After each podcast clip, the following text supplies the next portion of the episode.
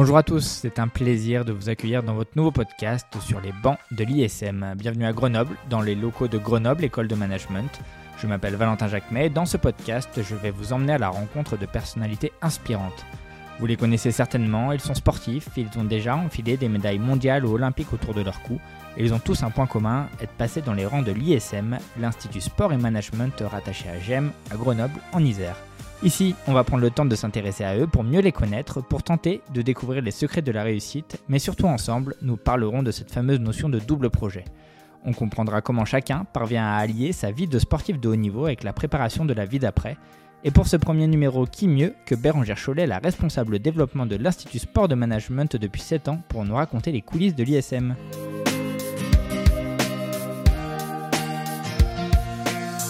Bonjour Bérangère. Bonjour Valentin. Merci de nous accueillir ici à Grenoble euh, sous un soleil printanier. Avec plaisir. L'ISM, cette euh, grande maison désormais, cette pépinière un peu à, à Champion, quand est-ce qu'elle est née déjà pour commencer? Alors elle est née en 2007. Euh, il faut savoir que Grenoble École de Management a toujours fait de la différence une force et qu'elle a été pionnière dans de la pédagogie différenciée. Euh, elle, va chercher elle a toujours cherché à s'adapter pour permettre à chacun d'avancer euh, dans le respect de ses propres valeurs et d'innover. Et donc c'est dans cet état d'esprit que l'Institut Sport et Management a été construit, euh, donc il y a 16 ans maintenant, avec trois sportifs de haut niveau. On va d'ailleurs rappeler leur nom à ces trois sportifs de haut niveau qui, qui, ont été les premiers à faire ce programme à l'ISM. Il y avait Pierre Rochette qui était rugbyman au FCG, Eddie Ferry qui était hockeyeur au bouleur de l'eau et Émeric Paillasson qui était handballeur, lui, qui est passé par euh, Chambéry, par Saint-Raphaël et aussi par Paris. Donc au départ, on était vraiment, euh, on cherchait un peu les solutions pour les accompagner dans leur euh, double projet, donc un petit peu sur du sur-mesure, on va dire. et puis petit à petit, on a grandi pour arriver à une taille qui nous permet plus maintenant de faire du sur-mesure, mais de les accompagner toujours dans leur double projet. En 2007, c'était un pari un peu fou quand même. Aujourd'hui, la notion de double projet, le côté le sportif qui prépare sa vie d'après, c'est quelque chose d'assez ancré. Mais à l'époque, il y avait tout un travail de pédagogie déjà à faire certainement. je pense qu'effectivement, euh, dans, dans, la tête euh, des sportifs et, du, de l'encadrement sportif, euh, la reconversion, le double projet, le parcours scolaire à, côté, c'était pas du tout la priorité. On parlait performance, on parlait, voilà, le sportif était payé ou tout du moins s'entraîner pour être performant et pas pour travailler la tête. Donc il y a eu vraiment un changement effectivement à accompagner par rapport au au milieu sportif en lui-même. En 2007, on est parti sur euh, le programme Grande École, qui est le programme phare de, de l'école de commerce. Euh, et donc, déjà, le challenge, c'était de les accompagner jusqu'à leur diplôme euh, à la fin. Et puis, on s'est rendu compte qu'il y avait des besoins, euh, même beaucoup plus jeunes, puisque là, on, on s'adressait déjà à un public qui était en milieu de carrière. mais on, on s'est vite aperçu qu'il y avait un besoin pour les jeunes après le bac déjà. Donc, on a mis en place un BTS. Alors là, ça a été un encore plus gros challenge parce que c'était vraiment très innovant. Euh, puisque c'est un diplôme d'État et euh, avec des contraintes euh, liées à l'éducation nationale aussi. Et le challenge, c'était de les apporter, les, de les amener pour qu'ils obtiennent leur BTS. Et puis, au fil du temps, on a aussi développé une, une licence qui s'est transformée aujourd'hui en bachelor. Donc voilà, aujourd'hui, on est en capacité d'accompagner les sportifs qui arrivent avec un bac, un bac plus 1, un bac plus 2 ou un bac plus 3, et pour les amener jusque là où ils souhaitent aller si tu lèves la tête, on voit le Vercors, mais est-ce qu'on est obligé d'être euh, de Grenoble pour, euh, pour intégrer euh, l'ISM, d'être physiquement présent ici? Alors non, c'est vrai que au tout départ, sur les trois sportifs qui composaient l'institut, c'était essentiellement des Grenoblois, et puis on s'est rendu compte que dans tous les cas, on était obligé d'adapter, même pour des Grenoblois, vraiment la formation. et cette adaptation nous a permis d'ouvrir nos frontières. Et aujourd'hui, on a bah, quelques sportifs grenoblois et dont des, très beaux sportifs, mais euh, on a beaucoup de, sportifs qui sont en dehors de Grenoble, partout en France, et même certains sont partis à l'étranger et peuvent poursuivre leur euh, formation euh, tout en faisant, enfin, en vivant leur rêve aussi international. La, notion de, e-learning qu'on a, qu'on a beaucoup entendu après, après la, la, pandémie de, de la Covid-19, c'était quelque chose où vous étiez pionnier aussi là-dessus, parce que ça ne date pas de 2020. Non, c'est sûr. Euh, bah, en fait, en 2007, toujours, on en revient au début, euh, mais euh, la notion de e-learning a été comme une évidence pour apporter une solution à la problématique des contraintes sportives qui étaient tellement fortes que même un déplacement devenait une contrainte supplémentaire pour un sportif.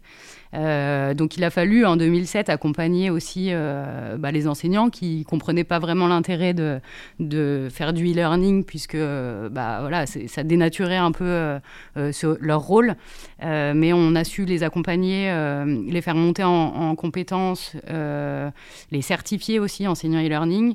Euh, et aujourd'hui, cette méthode de pédagogique, elle nous permet effectivement d'accompagner le sportif dans ses contraintes de très haut niveau euh, ou de moins haut niveau, mais euh, on est en capacité de les accompagner de partout avec ce format-là et avec des enseignants formés euh, voilà, donc on n'a pas attendu le Covid euh, pour s'y mettre. L'idée, c'est que le sportif, sa priorité, ça va être l'entraînement, ça va être sa compétition, ses déplacements, ses stages. Euh, et quand il a le temps, bah, il va pouvoir travailler ses cours. Alors, c'est pas de l'auto-apprentissage, il n'est pas en totale autonomie, il y a vraiment une pédagogie qui est à côté, avec des enseignants qui sont présents, qui vont les accompagner pendant leurs années de formation. mais effectivement, l'idée, c'est que voilà, ils peuvent pas être présents à une visio, c'est en replay. quand ils rentrent, quand ils sont dans, le train, quand ils sont dans l'avion, euh, ils regardent leur vidéo et après, ils peuvent échanger avec euh, le groupe et l'enseignant pour, euh, pour travailler sur certains points qu'ils ont besoin d'approfondir. À l'ISM, un athlète peut arriver dès qu'il a passé son bac pour, pour construire le, futur de sa carrière. Voilà, c'est ça. Aujourd'hui, on est en capacité de lui proposer une solution de formation, peu importe son niveau d'études. on a même aussi des sportifs euh, professionnels qui ont bah, tout misé sur leur carrière euh, professionnelle, qui arrivent après 10-15 ans euh, dans des clubs pro et puis qui s'étaient arrêtés au bac parce qu'à l'époque, il n'y avait pas de solution de formation adaptée à leur, à projet et puis parce que le sport est resté leur priorité. et donc, on va pouvoir aussi faire de la VAPP, de la validation d'acquis personnels et professionnels, pour mettre en avant tout ce qu'ils ont acquis pendant leur, expérience professionnelle sportive, et faire une équivalence pour les intégrer euh, et leur donner une équivalence d'un diplôme pour les intégrer dans, nos formations. Donc on a vraiment tout type de, sportifs aujourd'hui. Euh, euh, et à tout âge aussi, puisqu'on a des jeunes, des très jeunes, mais on va aussi avoir des sportifs qui sont plus proches de la reconversion, voire même déjà en reconversion, et qui aujourd'hui prennent conscience qu'il va falloir préparer leur avenir. Comment ça se passe du coup avec l'équipe pédagogique qui forcément a la flexibilité comme mot d'ordre? Alors au tout départ, euh, toujours euh, en 2007, l'équipe elle était restreinte. Et puis en fait, euh, bah, forcément avec les sportifs qui sont arrivés enfin l'équipe des sportifs ayant grossi, on a aussi euh, fait grossir euh, l'équipe de l'institut et aujourd'hui on est une équipe de cinq personnes. Et donc chaque sportif est accompagné pendant toute sa scolarité par une coordinatrice qui va gérer à la fois tous ses besoins administratifs scolaires mais aussi des aménagements plus individuels puisque la formation va être aménagée pour euh, la totalité des sportifs de haut niveau et de manière plus individuelle euh, pour des besoins plus spécifiques euh, sur des moments clés comme la préparation des jeux, les jeux, mais pas que. C'est sûr que le métier de l'Institut, c'est pas simplement de délivrer des formations aux athlètes de haut niveau, mais c'est aussi d'imaginer, de concevoir, de proposer des solutions, parce qu'il a fallu s'adapter. C'est vrai, quand je dis euh, les trois premiers sportifs, on l'a co-construit, euh, parce qu'en fait, euh, au tout départ, on avait une idée un peu préconçue où on a essayé d'aménager le plus gros. Et puis, au quotidien, voilà, par exemple, on a eu Romain Bardet qui nous a fait faire une avancée parce qu'il avait des contraintes qu'on n'avait encore jamais eues avant et que les examens de sortie se déroulaient uniquement en juillet sur l'école, c'était historique, c'était comme ça, et que Romain, euh, bah, techniquement, ne pouvait pas être présent. Et du coup, bah, pour Romain, il a fallu faire avancer les choses, et puis on a mis une session euh, sur septembre, et aujourd'hui, on est en capacité voilà, d'accompagner, euh, et plein de sportifs peuvent en bénéficier, qui ont des grosses échéances sur l'été et qui peuvent bah, décaler. Donc voilà, ça a été vraiment l'idée, c'est vraiment de, de s'adapter et de grandir et de faire grandir l'Institut et les sportifs dans des solutions par rapport à leur contraintes sportives pour qu'ils puissent réaliser leurs euh, rêves et puis qu'on les partage avec eux malgré tout.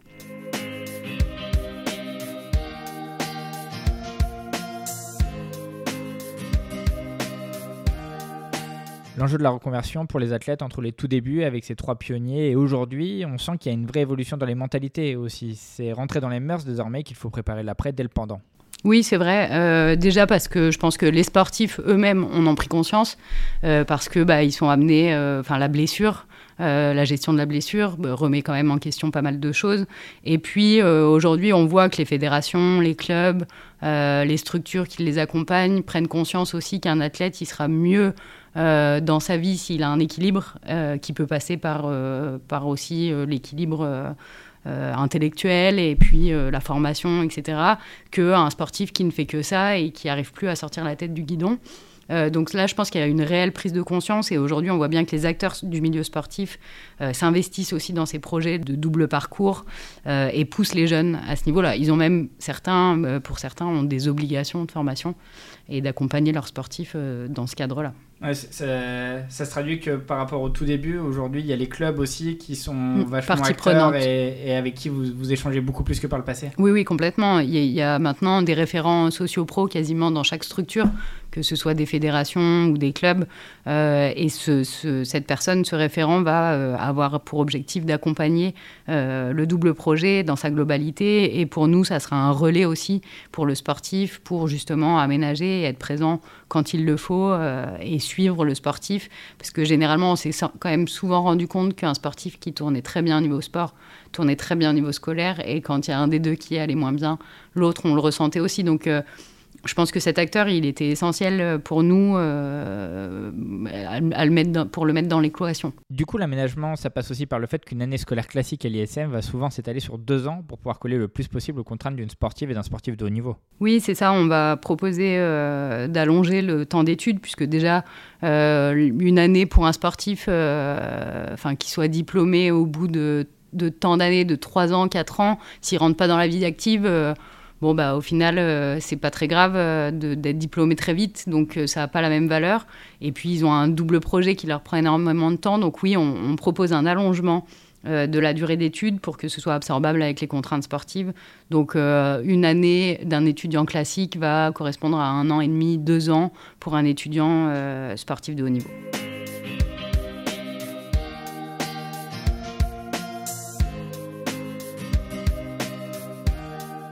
On parle souvent de la retraite sportive comme d'une petite mort, mais ici à l'ISM, le but c'est vraiment d'essayer d'anticiper un peu cette dépression post-carrière en se tournant vers quelque chose de nouveau avec les études. Oui, oui, oui, c'est vrai. Euh, euh, sachant que, alors, on a des sportifs qui essayent de faire coïncider leur fin d'études avec leur fin de carrière pour justement enchaîner euh, et puis pas avoir cette petite mort, même si je pense qu'ils l'ont malgré tout parce que le rythme change. Mais c'est rigolo parce que j'ai changé tout à l'heure avec Pierre Ouin, médaillé olympique aussi en aviron, bah, qui euh, a fait correspondre aussi euh, bah, la fin de sa carrière sportive euh, à peu près au moment où il a été diplômé et, et il me disait ce matin bah voilà j'ai comblé ma vie. Enfin j'ai voilà j'ai un métier maintenant qui me plaît. Je suis impliqué dans, dans ce que je fais. J'ai ma vie de famille. Je suis pompier volontaire. Enfin il faut quand même reprendre une place importante dans leur vie. Leur vie était composée à 90% de, de, de, sport et que bah il faut la combler aussi. Donc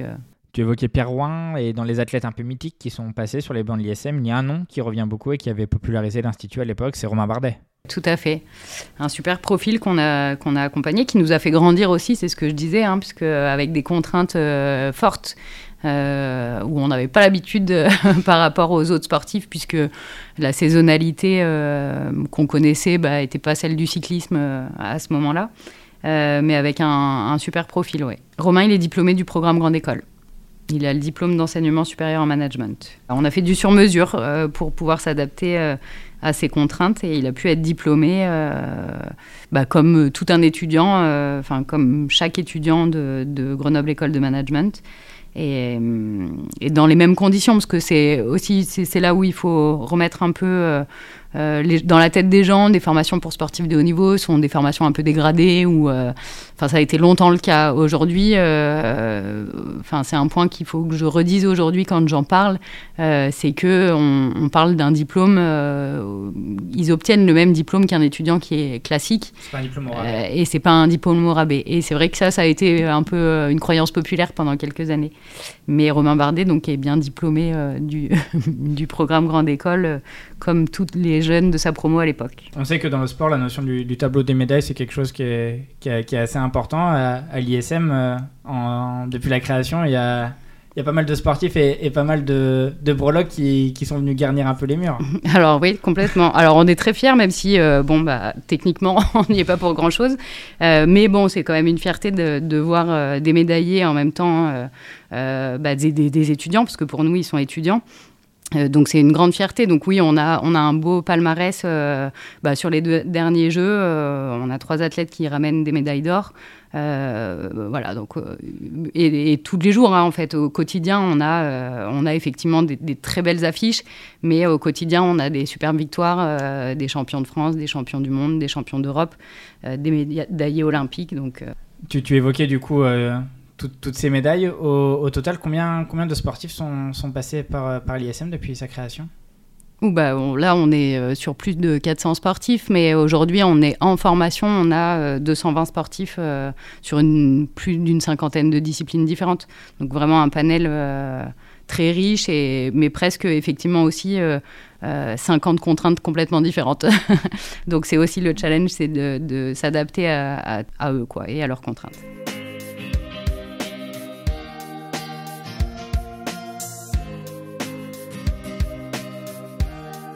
Parmi les parcours un peu marquants depuis la création de l'Institut en 2007, il y a des noms qui te reviennent en tête? Euh, Oui, on a des, super profils. Bah, après, euh, on a déjà nos trois, euh, nos trois étudiants sportifs de haut niveau de départ qui étaient Pierre Rochette, rugbyman au FCG qui est aujourd'hui professeur des écoles.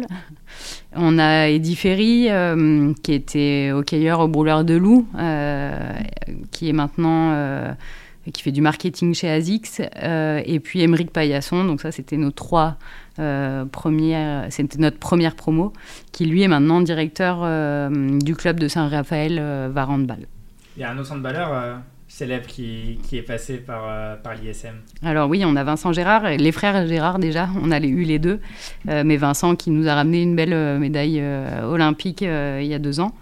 Et puis, euh, dans son pendant féminin, on a Coralie Lassource qui, euh, qui a été capitaine aussi de l'équipe de France et qui nous ramène également une belle médaille euh, de Tokyo. Donc, oui, en handball, on a eu quelques, quelques belles pointures aussi. On a eu Laura Tarantola qui nous a accompagnés pendant quelques années, voilà, qu'on a formé, qui est diplômée, qui est maintenant athlète SNCF.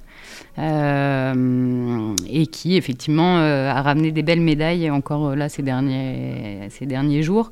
Euh, et qu'on a accompagné euh, pendant les Jeux euh, complètement pendant sa formation. Donc c'était ça qui était chouette aussi, c'est de, on vivait un peu par procuration tout ce qu'elle vivait à Tokyo, enfin tout ce qu'ils vivaient tous parce qu'on en a pas, on en a accompagné 11, il me semble, qui étaient partis euh, sur Tokyo. Donc, euh, on a vécu un peu euh, tout, ça à distance, mais c'était chouette. Et Laura a un super profil. C'est une, une personne qui s'est battue pour son sport, parce que c'est pas un sport qui est. L'aviron, c'est pas un sport de tout repos, mais qui a un parcours exceptionnel. Quand on pense aux sportifs de haut niveau, on a toujours la vision d'un athlète dans un club, mais à l'ISM, vous accompagnez aussi des profils plus atypiques, comme celui d'un danseur à l'Opéra de Paris, par exemple. Oui, on accompagne aussi les artistes de haut niveau, et on a euh, deux danseurs, alors dont un, diplômé qui est Shun, euh, qui est danseur à l'Opéra de Paris et qui, est euh, chinois et qui décide de reprendre des études un peu contre la vie de l'opéra quand même, parce que bah voilà, hein, l'opéra, il faut danser, mais il se bat pour pouvoir continuer à faire des études. Et donc arrive avec nous sur le, niveau licence et va continuer sur son master. Et donc, il est diplômé euh, la main euh, du programme Grande École. Et il vient de créer en parallèle, euh, parce qu'il avait peur de s'ennuyer sûrement, une, une, agence de conseil en gestion de patrimoine pour les sportifs et les artistes de haut niveau. Donc, on a cette chance-là aussi d'avoir quelques artistes de haut niveau sur nos bancs. Quelques sportifs d'hiver également qui, sont passés par là? Oui, on a des beaux profils aussi euh, en sport d'hiver. On a Marielle euh, Berger-Sabatel, en ski cross, qui a fait aussi les jeux et qui, alors elle, elle, elle est rentrée, elle arrive un peu en formation euh, sur le tas parce que euh, je sais plus quel âge elle a, mais voilà, le, bac remonte déjà à quelques années et on l'accompagne sur le BTS, euh, Marielle. et puis, bah, on voit bien qu'il y a du niveau et qu'elle peut aller bien plus loin. Donc, hop, on la pousse un peu, elle passe la licence. Et là, elle dit Bon, c'est bon, j'arrête les études. Et puis, en fait, elle reste avec nous jusqu'au master. Et donc, Marielle a fait vraiment toute la formation, puisqu'on a su l'accompagner de son bac jusqu'à un master. Euh, sur, euh, sur l'Institut euh, et, en parallèle pouvoir briller aussi par des médailles. Alors des blessures aussi. Marielle, elle n'a pas eu une carrière super facile, mais elle est toujours en carrière et, super profil également. Tu l'évoquais avec Marielle, mais du coup, quand on entre à l'ISM, il y a un peu un côté révélation pour beaucoup des sportifs qui s'imaginaient pas forcément continuer aussi loin leur aventure scolaire. Ah oui, complètement. Bah, c'est vraiment le cas de, Marielle et ça a été le cas d'autres sportifs hein, qui pensaient au début euh, avoir euh, un diplôme parce qu'il fallait avoir un diplôme pour pouvoir préparer l'après. Euh, et puis qui sont restés parce qu'ils étaient bien avec nous et qui, euh, qui aujourd'hui sont diplômés euh, du master. Donc ouais, c'est des, des parcours qui forcent le respect aussi et puis de l'admiration parce que c'est du boulot malgré tout. surtout quand il y a la blessure, quand il y a des compètes, quand et puis l'hiver, bah, il faut jongler avec tout ça. Enfin pendant la saisonnalité. Euh, du ski qui est très prenante. Donc euh, c'est à la fois une fierté pour elle, je pense, d'être arrivée là et elle le mérite et elle en avait largement les capacités. Et une fierté pour nous d'avoir su l'accompagner pendant tout son, son parcours euh, et sans qu'elle ait de choix à faire entre son sport et, et ses études et puis qu'elle soit prête pour l'après une fois qu'elle aura décidé de mettre un terme à sa carrière. Il y a ces sportifs qui ont fait leur gamme et puis il y a la promo actuelle aussi avec des parcours qui émergent et qui sont tout aussi passionnants à raconter. Oui, c'est ça. L'avantage, c'est que chaque année, on découvre des super profils, euh, des, disciplines aussi qu'on ne connaissait pas. Euh, cette année, on accueille Dimitri Dutanda, qui est euh, champion du monde au tir. sur, des, voilà, sur une discipline pionnière dans l'ISM. donc c'est super intéressant parce qu'on découvre encore plein de choses. On a, on a aussi un jeune qui fait de la voile, euh, Timothée Paulet qui va se lancer sur la Jacques Vabre, qui est une super course. Euh, voilà, c'était voilà. Chaque année, on, redécouvre euh, des disciplines, on redécouvre des jeunes, on redécouvre des profils extraordinaires. et c'est ça qui fait la richesse aussi de l'institut, sa diversité.